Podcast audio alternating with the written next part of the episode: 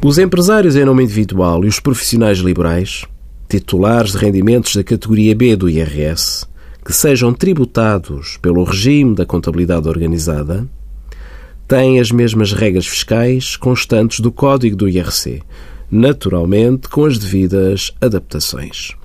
Uma dessas regras é o chamado reporte dos prejuízos fiscais. No caso do IRS, é a própria autoridade tributária que faz automaticamente a dedução dos prejuízos, ao contrário das empresas, em que é o contabilista certificado que efetua a respectiva dedução na declaração modelo 22.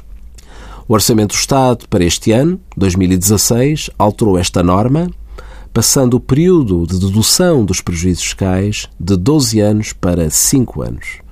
O novo prazo de dedução dos prejuízos fiscais, de acordo com o princípio da não retroatividade da norma fiscal, apenas se aplica aos prejuízos fiscais apurados a partir de 2016, inclusive.